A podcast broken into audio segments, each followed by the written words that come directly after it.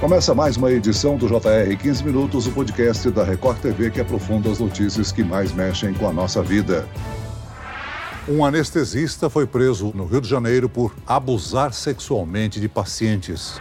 O médico é colombiano, está há seis anos no Brasil. No período em que os crimes aconteceram, ele atuava no país de forma irregular. Os profissionais de saúde talvez sejam aqueles com quem mais você tem contato pessoal. Ver e tocar partes do corpo do paciente são uma exigência da atividade. Por isso, quando um desses profissionais abusa da confiança do paciente, é algo assustador. Casos decentes envolvendo médicos, anestesistas e enfermeiros são exemplos disso. No Rio de Janeiro, a justiça manteve a prisão do anestesista colombiano preso por abusar sexualmente de pacientes que estavam sedadas. Já na capital paulista, um técnico de enfermagem foi preso por suspeita de abusar sexualmente de um jovem de 22 anos durante atendimento médico dentro de uma unidade de pronto atendimento. Como identificar assédio, abuso abuso e má conduta na área de saúde. Como a vítima deve proceder nesses casos? O 15 Minutos de hoje esclarece esse tema com a vice-presidente e vice-corregedora interina do Conselho Regional de Medicina do Estado de São Paulo, Maria Alice Scarduelli. Muito bem-vinda ao nosso podcast, doutora. Olá, Celso.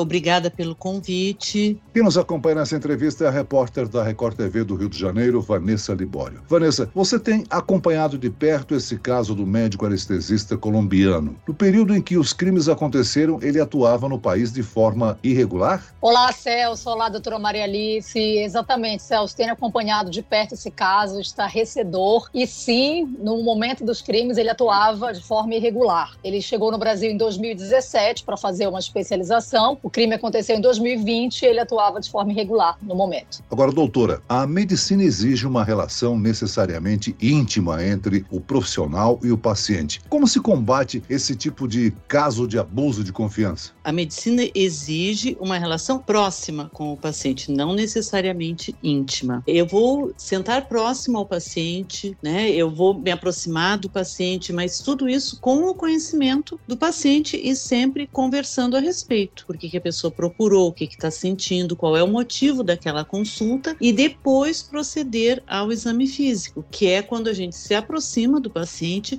e idealmente vai falando: olha, eu vou te examinar, eu vou fazer uma ausculta, né? Eu vou usar um estetoscópio, vou me aproximar, vou encostar o estetoscópio no teu peito e aí vai conversando a respeito, explicitando, explicando todo o exame como é que ele vai ser realizado então o paciente participa e autoriza, né, e fala sobre me sinto à vontade ou não me sinto à vontade de permitir essa aproximação. Doutora Maria Alice, a gente nota aqui em comum nesses dois casos, do Giovanni Quintela e do Andrés, e ambos por coincidência aqui no Rio de Janeiro, com intervalo de seis meses entre um e outro, os dois profissionais são anestesistas. Qualquer pessoa que vai para uma sala de cirurgia está numa situação vulnerável, está com algum problema de saúde que precisa ser resolvido, e você entra na sala de cirurgia querendo estar confiante naquela equipe médica. Então aí eu lhe pergunto, essas duas denúncias muito graves que ganharam muita repercussão, o que a gente observa é que quando elas são divulgadas aparecem muitas outras de pessoas que desconfiaram desses profissionais e não fizeram nada até que esse caso ganhasse repercussão.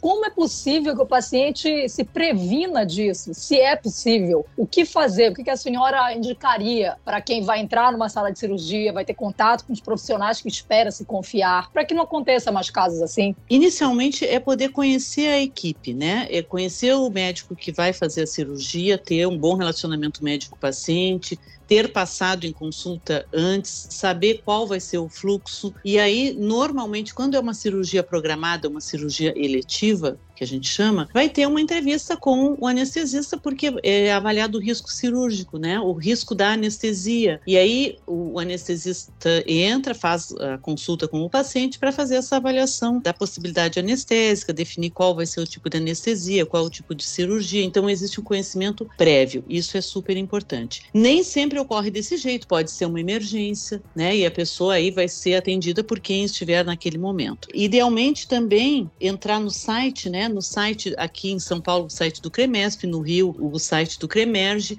ou no site do Conselho Federal de Medicina, lá dá para colocar o nome do médico e ver a habilitação do médico, se ele está devidamente registrado no conselho onde ele vai né, é, estar executando o procedimento, que seja cirurgião, seja clínico, uh, seja ginecologista, psiquiatra, pediatra, tem lá, né? O nome do médico, o registro o estado da federação onde ele está registrado e se ele tem o registro da especialidade. É sempre uma situação de vulnerabilidade e na situação dos dois anestesistas, né, que, que aconteceram no Rio, é denominado de estupro de vulnerável, né? Porque o paciente está inclusive inconsciente. Então, a vulnerabilidade é extrema. Sempre tem mais gente na sala, um ambiente cirúrgico, para quem já passou por qualquer tipo de procedimento, além do, do médico que vai fazer o procedimento, do cirurgião, no caso, tem o anestesista, tem os enfermeiros, temos técnicos, temos uh, auxiliares de sala, instrumentadores, sempre tem mais gente circulando. Então, poder ter a garantia né, da equipe presente já uh, ajuda muito nessa situação. É curioso ter ficado só o, o, o anestesista com o paciente. Olha, nesse caso do anestesista Giovanni Quintela Bezerra, é bom destacar que foram os outros profissionais de saúde da equipe, inclusive os médicos que identificaram os abusos e permitiram que ele fosse constatado, para que o abusador fosse preso e julgado. É importante para a classe médica se unir e combater esse tipo de mal profissional, né, doutora? Exatamente, Celso. Durante a graduação na Faculdade de Medicina, é ensinado a fazer anamnese, ensinado a fazer o exame físico. Eles todos recebem, nós todos, né, enquanto alunos, recebemos essa orientação. E, idealmente, tem alguém na sala, né? O paciente tem direito a ter acompanhante, se ele autorizar. Às vezes a família quer participar, quer entrar. Nem sempre o paciente quer que o familiar escute aquilo que ele tem para falar, né? Então,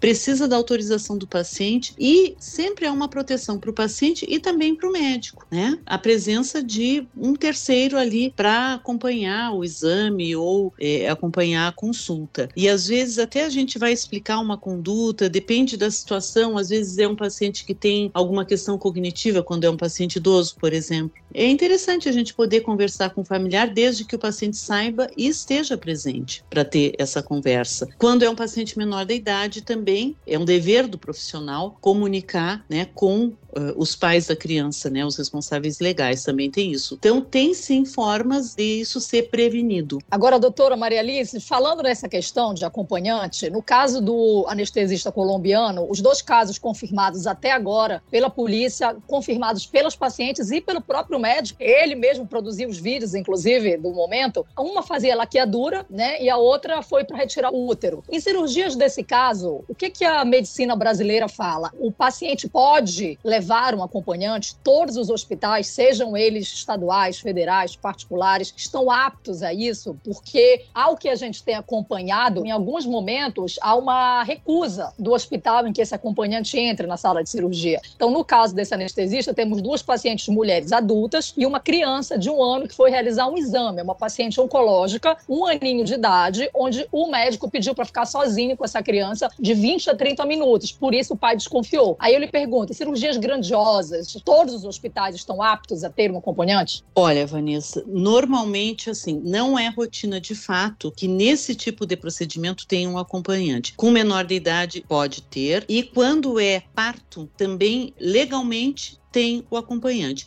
Acho que isso é uma, inclusive, é uma boa ideia, né, de, de, poder ser proposto, né, ao familiar, ao acompanhante, a presença na sala, porque nem sempre os acompanhantes suportam, né, ver, assistir esses procedimentos que às vezes passam a impressão de serem um pouco mais eh, incisivos ou até para quem não para quem não tem essa vivência, achar que pode ser uma coisa um pouco agressiva também. Mas, assim, legalmente, né, o pai da criança pode acompanhar o parto. É, e quando é menor de idade, a criança também pode ter o acompanhamento do responsável legal. Agora, dentro do centro cirúrgico, até por, pelas questões de contaminação e o cuidado dentro da circulação da sala, nem sempre é, isso acontece. Isso é verdade. Doutor Maria Alice, as denúncias são quase que corriqueiras ou constantes na mídia né? Assim como os policiais estão utilizando câmeras para ação nas ruas, eu acho acho que no futuro a gente vai ter um circuito de câmera garantindo a segurança dos pacientes no centro cirúrgico, até mesmo nos consultórios, não? Sim,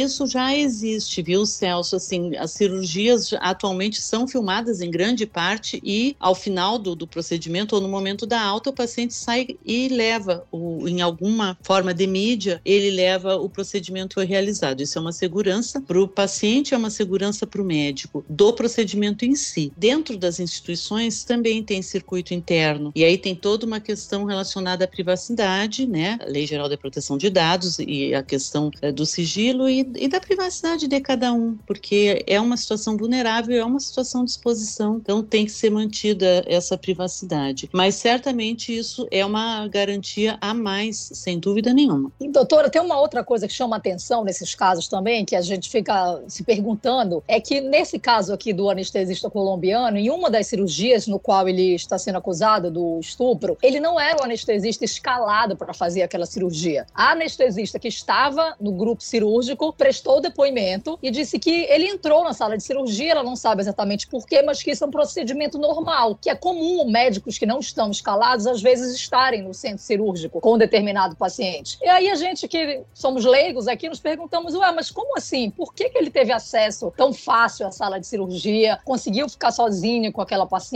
se ele nem escalado estava para aquela cirurgia? Existem várias salas cirúrgicas normalmente, então o adentrar às salas, adentrar ao andar, normalmente é franqueado aos médicos que são cirurgiões, anestesistas, enfermeiros. Vai ser estranho eu que sou psiquiatra, por exemplo, adentrar um centro cirúrgico. O que, que eu estou fazendo lá? Vai ser muito fácil alguém me localizar, né? Agora, as pessoas que habitualmente aquele é o ambiente de trabalho, então também não causa estranheza eles estarem circulando dentro, porque às vezes está trocando uma cirurgia, está saindo de um, está entrando em outro, às vezes foi fazer um auxílio. Então, isso não causa estranheza exatamente dessa forma. Pode ter passado desapercebido mesmo. Agora, contra a vítima sempre pesa a dúvida sobre o ocorrido, né? A ausência de provas, a própria desqualificação do relato da paciente, que em alguns casos é contra um profissional de prestígio na sociedade. Doutora Maria, essa combinação de fatores também faz com que poucas mulheres denunciem formalmente, não? Exatamente, Celso. Isso é uma preocupação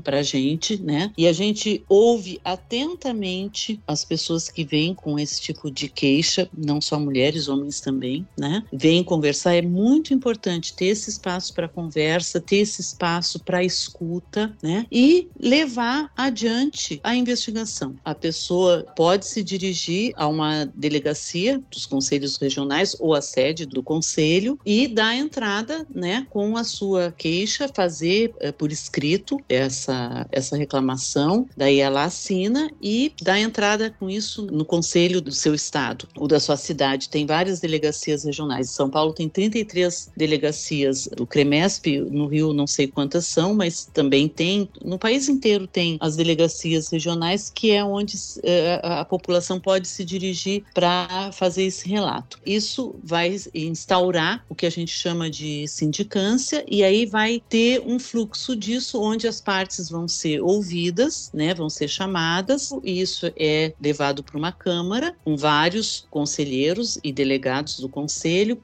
falar sobre o assunto e para ver se existe materialidade, algum tipo de indício forte, né, que leve a crer que a situação aconteceu mesmo. Uma primeira vez que isso aconteça, pode ser que fique assim: esta pessoa reclamou deste profissional. Mas quando existe uma segunda queixa, de mesmo a respeito do mesmo profissional, daí já começa a causar um pouco mais de estranheza, né? Ou seja, muitas vezes se reclama que as entidades médicas agem com espírito de corpo, né? E criam dificuldades para punições de abusos ou mesmo erros médicos, não é isso? É, mas não é bem assim. A gente tem que ter muito cuidado, uh, Celso, porque qualquer uma das duas partes pode ter razão, pode ter havido um desentendimento, uma desinteligência. Isso a gente pega às vezes nas câmaras e a gente percebe que a pessoa às vezes não entendeu exatamente o exame, tanto cuidado que tem que ter com o exame físico, né? Às vezes a pessoa não entendeu exatamente o que, que foi aquela aproximação do médico, interpretou de outra maneira. Realmente tem, tem que ter bastante cuidado com os dois lados, mas quando a gente começa começa a observar a repetição das situações, isso começa a ganhar corpo e a falar a favor de que efetivamente está acontecendo alguma coisa. Muito bem, nós chegamos ao fim desta edição do 15 Minutos. Eu quero aqui agradecer a participação e as informações da vice-presidente e vice-corregedora interina do Conselho Regional de Medicina do Estado de São Paulo, CREMESP, Maria Alice Scarduelli. Muito obrigado pelas explicações, doutora. Eu que agradeço, Celso. E agradeço também a presença da repórter da Record TV do Rio de Janeiro, Vanessa Libório. Obrigado, Vanessa. Obrigada, Celso. Obrigada, doutora Maria Alice. A gente segue aqui do Rio de Janeiro acompanhando o desdobramento desses casos bárbaros.